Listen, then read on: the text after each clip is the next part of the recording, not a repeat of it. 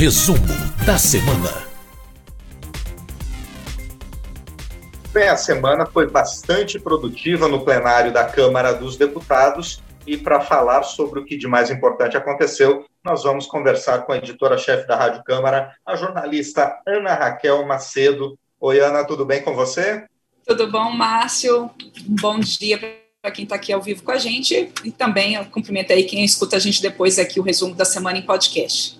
É, Ana, esta semana a Câmara dos Deputados deu não somente um passo, deu dois grandes passos para acelerar a aquisição de vacinas no Brasil. Você pode explicar isso para a gente, Ana? Exato, Márcia. É, um dos principais projetos aprovados nessa semana pelos deputados é justamente um projeto que chegou do Senado, um projeto que tinha sido apresentado no Senado pelo presidente do Senado, o senador Rodrigo Pacheco, e que chegou então à Câmara para análise nesta semana. E essa proposta, que já vai então portanto, pela aprovação dos deputados, conforme o texto do Senado, portanto, é uma proposta que já vai à sanção presidencial, então ela teve uma tramitação muito rápida no Congresso, e o que, que ela prevê, Márcio? Ela prevê o seguinte, ela permite a compra de vacinas por prefeituras, por estados e também pela iniciativa privada, claro, ali com algumas regras, ampliando então as possibilidades de aquisição de vacina pelos diferentes entes federados. A gente tem hoje essa aquisição concentrada, principalmente concentrada na União, é a União que está, né, o governo federal que está comprando vacinas para aplicação em todo o país. Mas a gente já tinha tido recentemente uma decisão do Supremo Tribunal Federal autorizando estados e municípios a, a comprarem também a negociarem com os laboratórios essas vacinas, se o Plano Nacional de Imunização não estivesse a contento ali para atender aquelas regiões, e agora mais um passo nesse sentido, nessa avaliação de que sim, os estados e municípios podem negociar com os laboratórios desde que essas vacinas elas sejam autorizadas, né, tenham um registro ou registro definitivo ou registro temporário emergencial pela Agência Nacional de Vigilância Sanitária, a Anvisa. Essa votação também, eh, a gente lembra que essa semana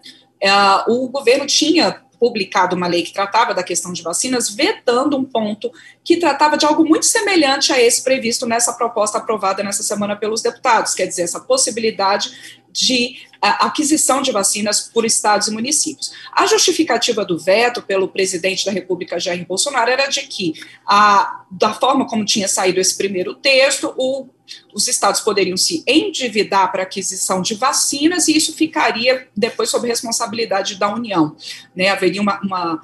um endividamento, um comprometimento dos estados, mas com recursos da União. Isso agora, na avaliação de líderes do governo,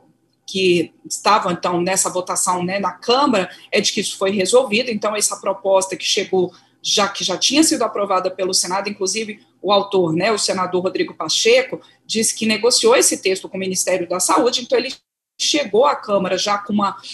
uma negociação mais ampla e, e e um acordo maior, e por isso ela foi votada. Outra, outra questão que está prevista nessa proposta, Márcio, é a possibilidade de, da iniciativa privada adquirir também a vacinas, desde que Primeiro,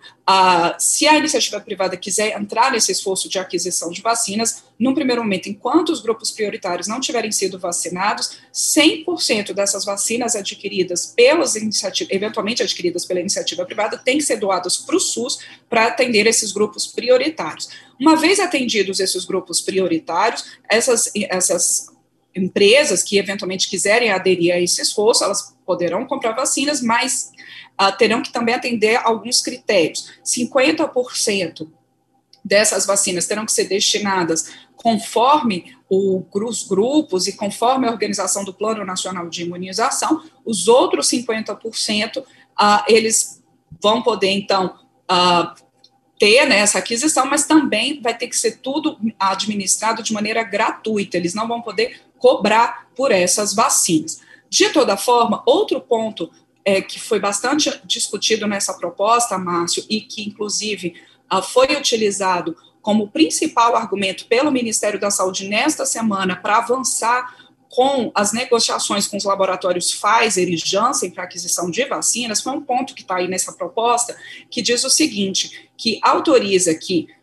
governo federal, portanto, a União, os estados e municípios que forem, então, nessas negociações, que fizeram essas negociações para aquisição de vacinas pelos laboratórios, que eles possam se responsabilizar civilmente, inclusive contratar garantias privadas, nacionalmente ou internacionalmente, para eventuais danos colaterais dessas vacinas. Esse ponto específico, a gente lembra, Márcio, era um ponto que desde o início ele vinha sendo a criticado, de certa forma, pelo Ministério da Saúde para avançar nas negociações com o laboratório Pfizer e também com o Janssen. Eles preveem isso nos seus contratos.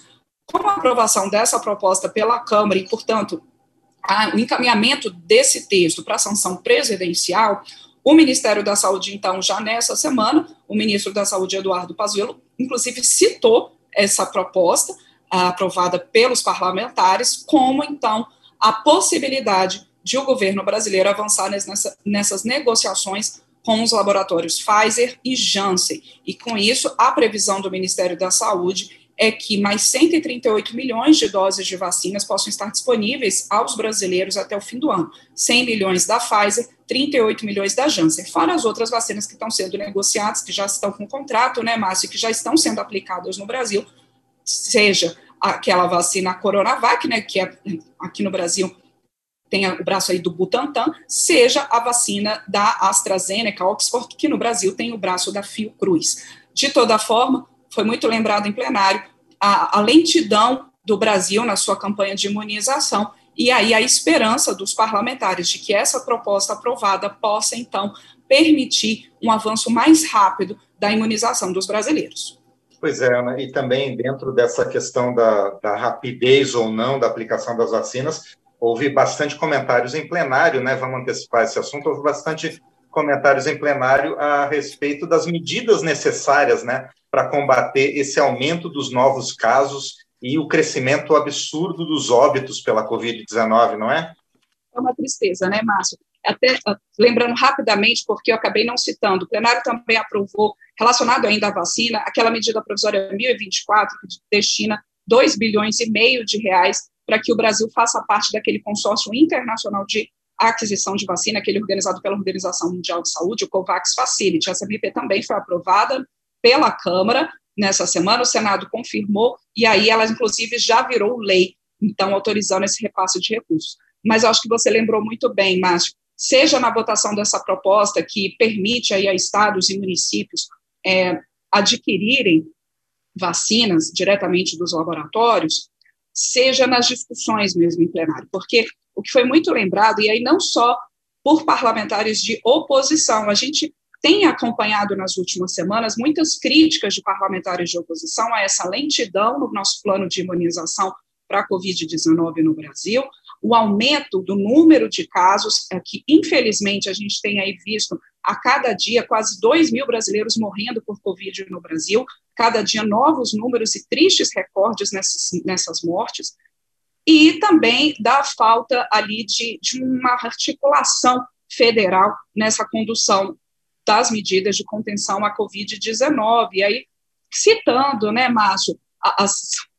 recorrentes declarações do presidente Jair Bolsonaro contra medidas de contenção do vírus, como, por exemplo, o uso da máscara, o isolamento social.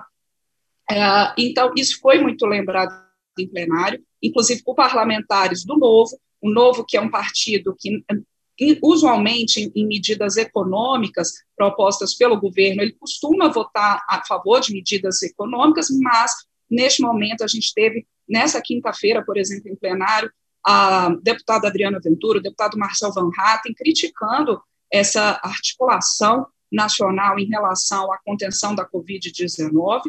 A gente teve parlamentares de oposição lembrando que, embora haja essa autorização já desde né, dada pelo Supremo Tribunal Federal e mesmo agora com essa proposta aprovada pelos deputados encaminhada à sanção a questão a, de aquisição de vacinas, mas os estados têm tido muita dificuldade em negociar diretamente com os laboratórios a aquisição dessas vacinas. Inclusive, nessa semana, isso também lembrado aí nos discursos dos parlamentares, a gente teve governadores é, mandando uma carta ao presidente Jair Bolsonaro pedindo o empenho do governo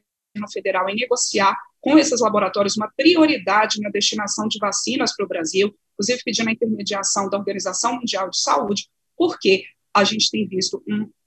uma expansão muito acelerada das contaminações por Covid no Brasil e com novas variantes, variantes preocupantes, a variante brasileira, né, e que já tem sido, inclusive, segundo dados da Fiocruz, predominante em alguns estados, e então pedindo é, essa prioridade que o governo brasileiro faça aí uma, um movimento diplomático de é, negociação com os laboratórios, com apoio da Organização Mundial da Saúde, para priorizar a destinação de vacinas ao Brasil, porque a gente lembra, né, Márcio, o vírus ele não encontra fronteiras, ele não respeita fronteiras. Se houver também realmente um descontrole muito grande da pandemia no Brasil, isso afeta mundialmente o, o controle da pandemia. Então, esse é o argumento. E, mas, por outro lado, a gente teve também no plenário parlamentares governistas defendendo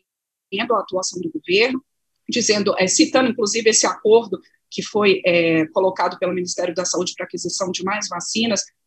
aí com a Pfizer, com a Janssen, ah, falando das disputas, às vezes, é, os parlamentares governistas falam das disputas ideológicas e é, politizadas em relação ao combate à pandemia. A gente espera que nos próximos dias a gente tenha aí um, um avanço de combate a essa doença no país. É, e a gente comentou na edição passada do resumo da semana, Ana Raquel, justamente sobre o papel que a Câmara dos Deputados vem assumindo também né, na facilitação dessa articulação com os governadores também para buscar soluções, buscar uma organização mais centralizada para o enfrentamento dessa pandemia. Então, a gente vê também já as consequências dessa, desse encontro que aconteceu entre o presidente da Câmara dos Deputados e diversos governadores também para tratar especificamente desse tema. Bom, mas não foi só isso, né, que a Câmara aprovou. A Câmara também aprovou um projeto que muda a classificação sobre a visão monocular. Como é que é isso, Ana? Isso, mas Antes só da gente falar da visão monocular, eu vou lembrar rapidamente de um outro projeto super importante que tem a ver com pandemia também, que foi um projeto aprovado nessa semana, e esse ainda depende da análise do Senado, que é o que cria o Programa Emergencial da Retomada do Setor de Eventos. Realmente, esse setor tem sido muito afetado pela pandemia desde o início, exatamente porque não são possíveis aglomerações neste momento, e é um setor que depende de aglomerações para funcionar, né? Então, esse projeto que é do deputado Felipe Carreiras, do PSB de Pernambuco, que foi relatado pela deputada Renata Abreu, do Podemos de São Paulo, ele prevê, Márcio, a renegociação das dívidas tributárias e trabalhistas com desconto de até 70% e um prazo de 145 meses para pagamento, né, para quem aderir a esse programa. Também prevê, para quem aderir, uma operação especial de crédito, a possibilidade de alíquota zero de algumas contribuições como COFINS, também PIS, PASEP, sobre as atividades em si, e alíquota zero de CSLL, né, que é a contribuição social sobre lucro líquido, em cima do lucro dessas empresas. Quem, poder, quem pode aderir, caso essa proposta então, seja confirmada pelo Senado e encaminhada então à sanção presidencial?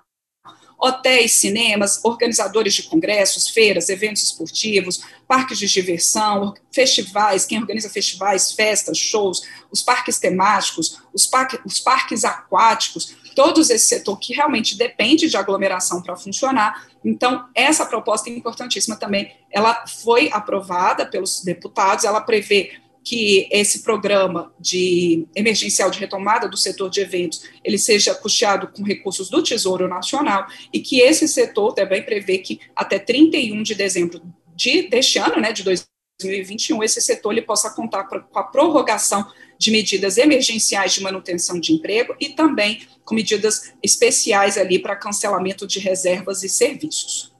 Bom, então sobre a visão monocular, eu, eu atropelei, né? A gente estava num, no, no roteiro e eu acabei falando de outro tema antes. Mas agora vamos para essa questão da visão monocular, Ana. Exato, não tem problema, né, Márcia? Isso aqui nossa, é uma conversa, uma conversa sempre muito boa no resumo da semana, para a gente lembrar aí, o nosso ouvinte, a quem acompanha a gente também aqui pelo YouTube, depois em podcast, como é que foi a semana na Câmara. E realmente, é, é, é quis ali colocar um pouco das questões relacionadas à pandemia, mas teve esse projeto super importante também, projeto que tem uma intensa mobilização, a gente lembra em redes sociais, é, da, é, desse movimento, né, de quem tem a visão monocular, que é quem é cego de um olho, né, Márcio? Esse projeto, então, ele reconhece a visão monocular como deficiência sensorial visual, e aí, para efeitos, por exemplo, de cotas, é, de, né, é, seja é, ali em concursos públicos, empresas, enfim, a relatora, a deputada Luísa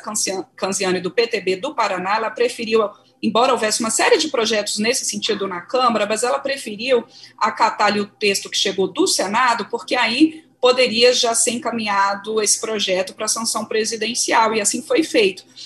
Ela lembra, a deputada Luísa Canziani, durante essa discussão no plenário, nessa semana, ela lembrou que é, esse projeto ele segue uma tendência de alguns atos que já existem no executivo, também algumas decisões judiciais. Ela lembra que apenas não havia essa especificação ali em lei federal sobre a visão monocular. E agora, com essa proposta, ela prevê que o governo ele vai ter que criar ali mecanismos para avaliar esse tipo de deficiência. Essa proposta ela contou com uma aprovação é, bastante grande, uma maioria no plenário, apenas alguns parlamentares, Márcio, lembraram ah, que algumas entidades, por exemplo, de deficientes visuais, é, tinham suas ressalvas em relação a essa proposta, um receio, por exemplo, de que a, a pessoa com visão monocular seja preferida ali, por exemplo, na contratação de empresas para seguir a cota, né, da lei que atende as pessoas com deficiência em relação a quem é totalmente cego. Mas de toda forma, muitos parlamentares lembraram das imensas dificuldades que as pessoas com visão monocular têm. Lembraram que algumas profissões são vedadas a essas pessoas, por exemplo, ser piloto de avião, ser motorista de aplicativo, uma série de outras, motorista de ônibus. Então, que essas pessoas, sim, elas têm diferentes limitações no seu dia a dia e falaram, então, da importância, a maioria dos parlamentares falando aí da importância é, sobre essa aprovação. Bom, muito bem. Então, estes foram os principais assuntos debatidos ao longo desta semana na Câmara e eu agradeço por esse resumo bastante detalhado da Ana Raquel Macedo aqui para os nossos ouvintes do painel eletrônico e também para quem ouve depois o resumo da semana em podcast. Ana, mais uma vez, muito obrigado e a gente se fala na próxima semana. Obrigada a você, Márcio. Um excelente fim de semana. Até mais.